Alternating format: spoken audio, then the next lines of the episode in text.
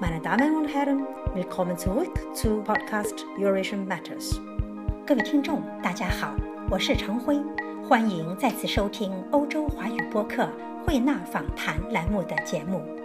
欧盟自去夏以来，一直因叙利亚等国的难民潮而焦头烂额。日前，通向欧洲心脏地带的巴尔干路线，在马其顿、黑塞、匈牙利和斯洛文尼亚等国的一致协作下，又被完全切断，导致滞留在希腊的成千上万难民无处可去。因天气等问题，希腊的难民营目前一片狼藉，并开始出现传染性肺病。面对如此窘境，欧洲的左派人士怎样解读问题的根结？如何设计解决的方案？在毕业于哈佛的奥地利经济界人士、左翼观察家 Franz p i l i b a u e r 博士眼里，难民潮的历史根源何在？德国总理默克尔对欧盟意味着什么？欧盟的出路在哪儿？为何 p i l i b a u e r 博士放言欧洲无政府，并说土耳其比欧盟聪明？在他看来，默克尔与埃尔多安的合作有否意义？谁是难民问题以及英国离欧的罪魁祸首？联合国在难民问题上做得够不够？在佩利鲍尔博士看来，预言家梭罗斯和经济学家弗拉斯贝克都说过哪些值得人们深思的话？请听欧洲华语播客慧纳访谈栏目对弗朗斯·佩利鲍尔博士的采访。Hello, Franz. Welcome to Podcast Eurasia Matters. Hello. Franz, as we all know, since last summer, there have been incredible flooding of uh, refugees from mainly Syria, uh, Afghanistan, as well as North Africa into uh, Central Europe and North Europe, which has been causing a lot of uh, discussions as well as uh, conflicts. Right now, the Balkan routes concerning the countries like Macedonia and related ones is being closed. And what does it mean for the refugees and what does it mean for EU in your opinion?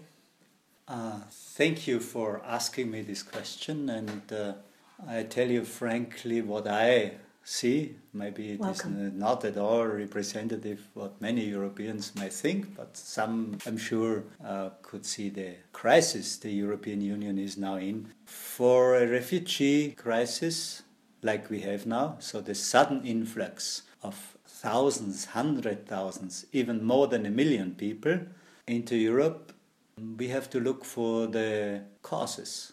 Why are people fleeing?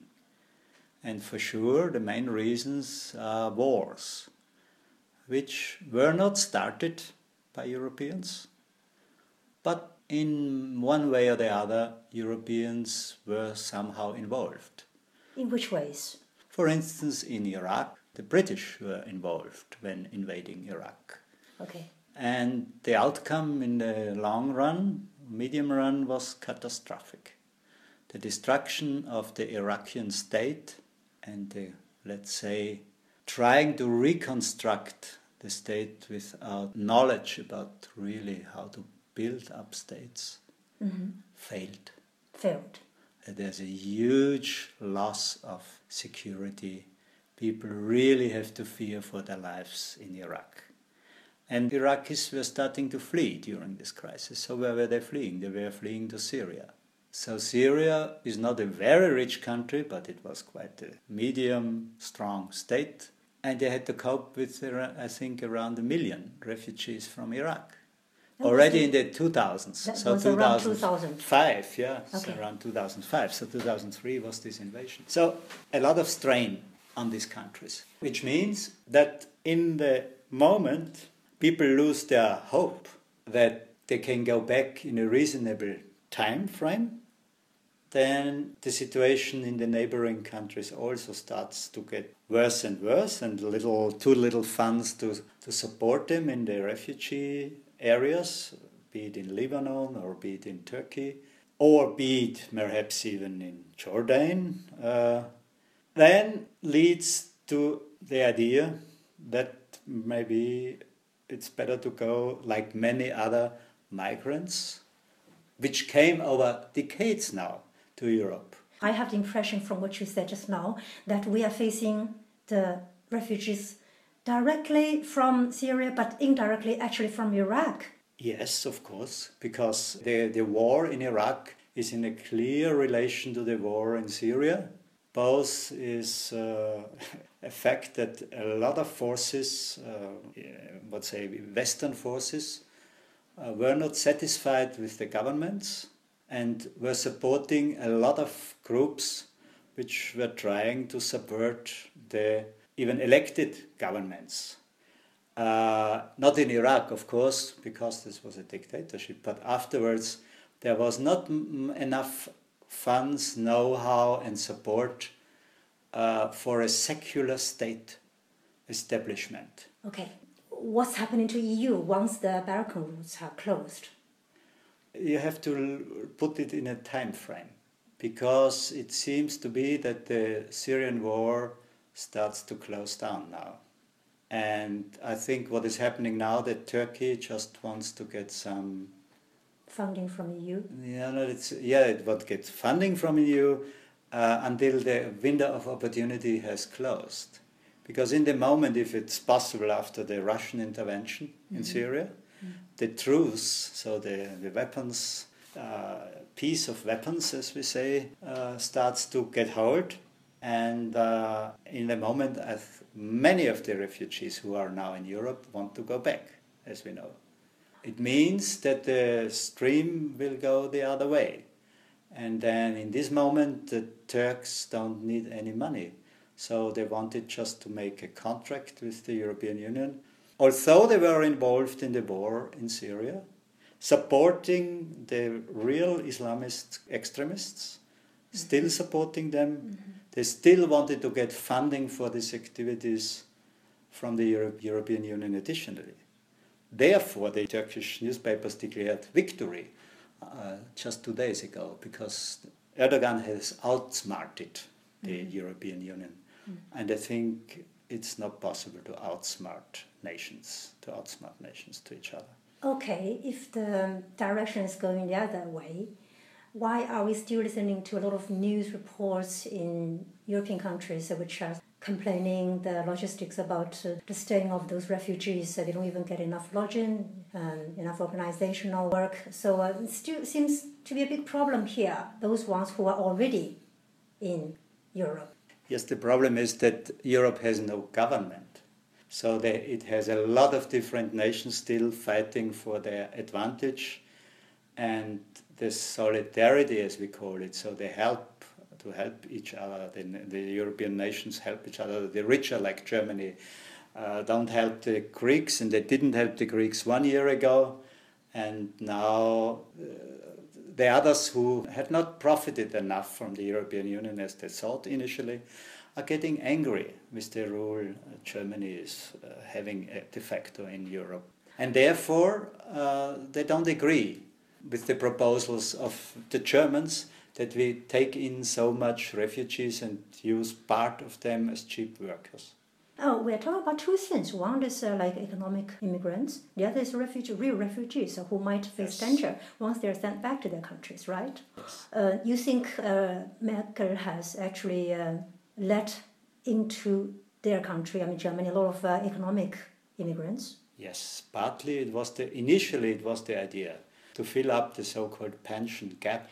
Still, I think what she meant was uh, to use the potential forces of those refugees, not uh, directly the economic immigrants, to fill up the gap. I think Europeans start to doubt her saying. Mm-hmm. Okay, coming to Greeks. I think you mentioned Greeks just now. So what's happening to Greece? I think Greece is somehow cornered or left alone right now. Yes, uh, Greece was should have defaulted in 2010. And the European Union urged Greece to take up loans which could not support, and it was really reduced and oppressed. And uh, this happened in the spring of 2015, and finally in June 2015, again, they had somehow to capitulate in front of the German pressure.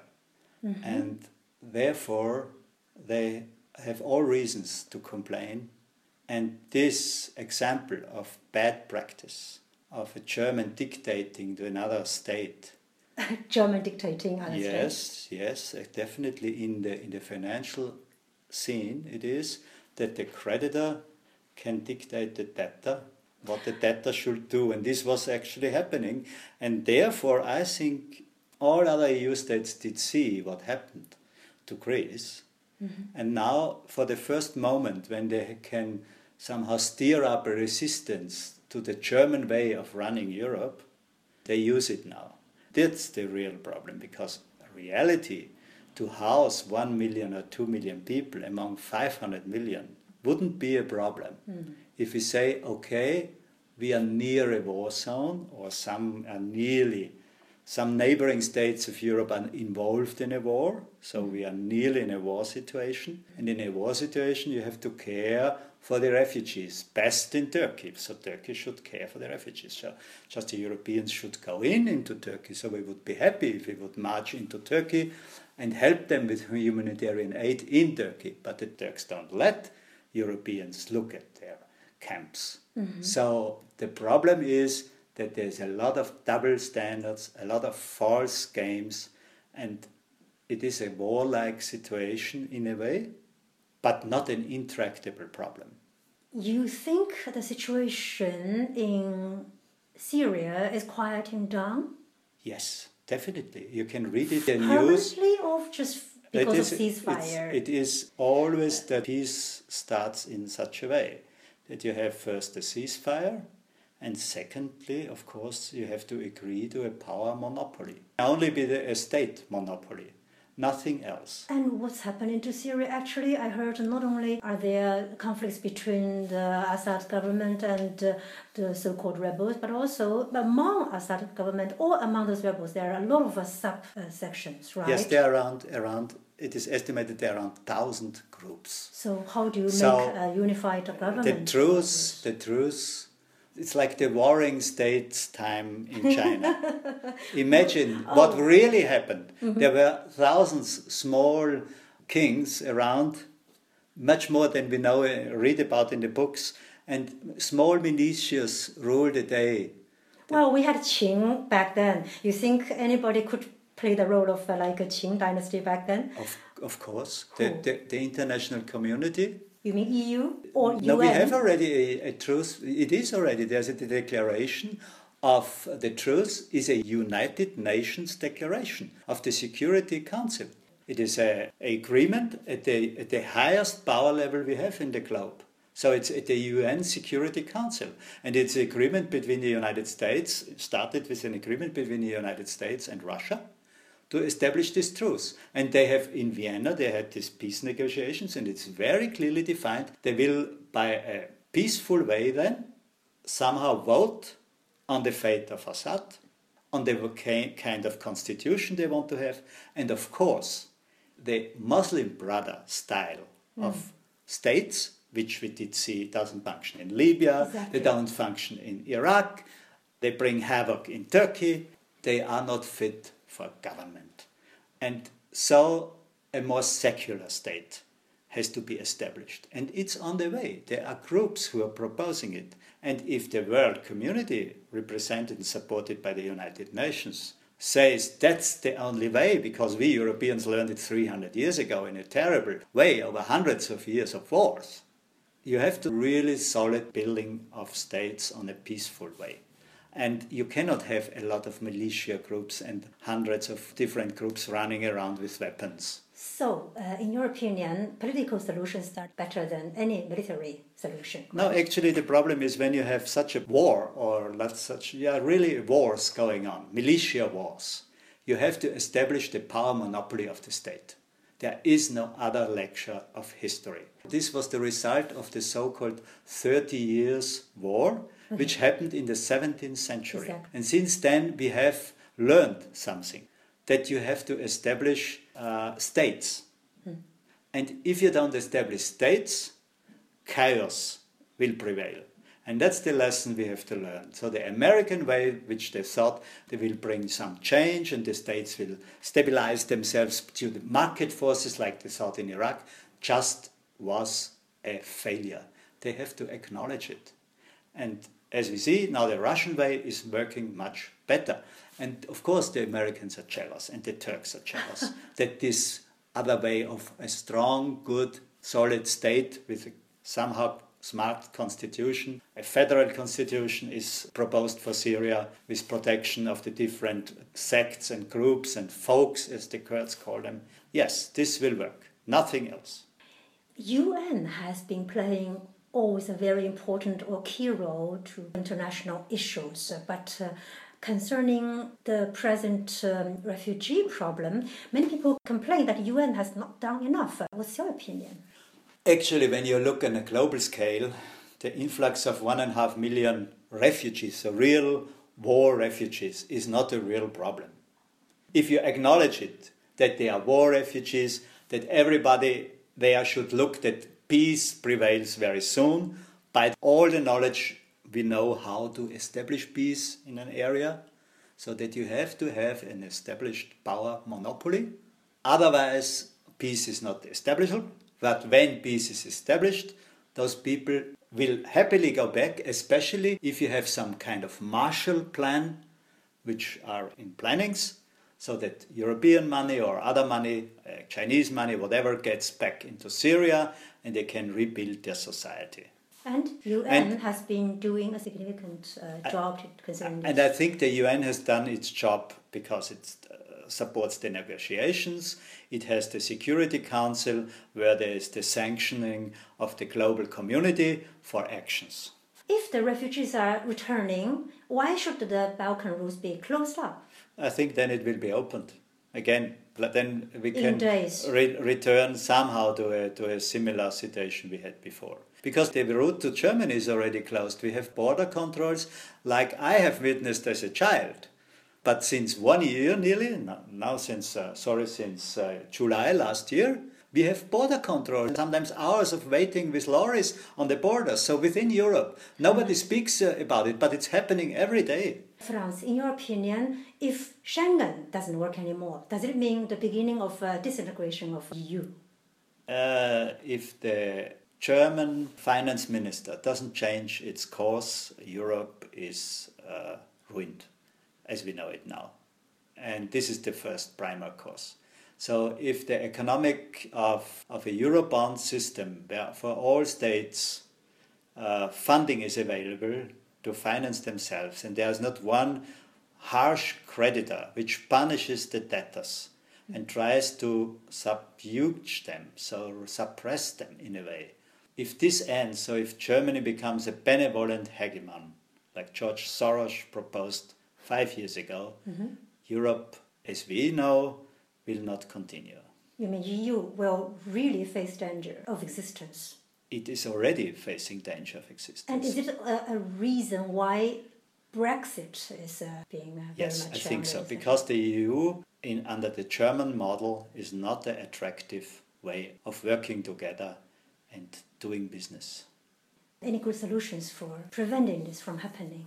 yes, there should be more, much more democracy, a strengthening of the European Parliament, a clear, open constitutional process that the Europeans really discuss and debate what kind of Europe they want to have. What has failed is the Europe of the big companies which we have up till now. Europe was designed as a cartel mm. of steel organizations, steel and coal yeah. organizations. 60s or 50s? It, it, was in the 50s, 50s yeah. And it, principally, it didn't change. Mm. So, and we need a discussion about the constitution, and we have to really enter the social rights and the social model which we had in the 70s and 80s into it, and people will go for it. The model now is somehow to take this away from the people, to enrich big companies, make a lot of tax exemptions for them, and this model does not work. It is an economic failure, and the growth in the Eurozone is low. The banks are still a lot, lot banks are rotten, and this Europeization has to follow other lines than the German neoliberal, or let's say mercantilist, as we say. The German economic model has failed. Maybe France or Italy can dedicate uh, more to the EU uh, policies. But what about a country like uh, Austria? What can Austria do for EU? Yes, you see it now that uh, our chancellor um, sets up some resistance, like others, against the ideas of Merkel. And you, we are so surprised that Merkel is so close to Erdogan that she even helps him to survive an election where he would have been kicked out of power. She went to Turkey to support him mm. officially, and he started a war. Then the vote was uh, successful for him. So, and she supported this. The, this kind of friendship has to end, and I think this is the end of, of this friendship. And as Germany and Austria speak the same language in the EU, so they're only really German speaking countries, mm. if, the, if the Austrian Chancellor, like now, says, No, Mrs. Merkel, we don't follow you in all your ideas or in the ideas of your friends, uh, then this has a really important signal because the Germans think we always do what they think, what they want, but it is not the Germany. right thing. Okay, Germany, in your opinion, from what I have heard just now, seems to be the black sheep of yes everything like, right now. Like like yes, like Soros said, they exploited their position as creditor country, and this you should not do in a community. And there is a lot of literature I name just Mr. Flassbeck, who's a very famous economist who shows that if you behave in this way, you ruin all other countries and only one strong country prevails in the end. And it seems to be that the German elites want to be and again this in this work role. for you, right? And this won't work for the European Union as a whole. So the Germany cannot really buy all other countries' property mm. and make uh, Europe a German Europe. It won't function. There will be resistance in a moment. And we see the problem is the kind of resistance the different countries present to the German way of running the European Union. Thank you, Franz. Thank you very much uh, for the interview. yeah, I think it will be quite a surprising uh, perspective.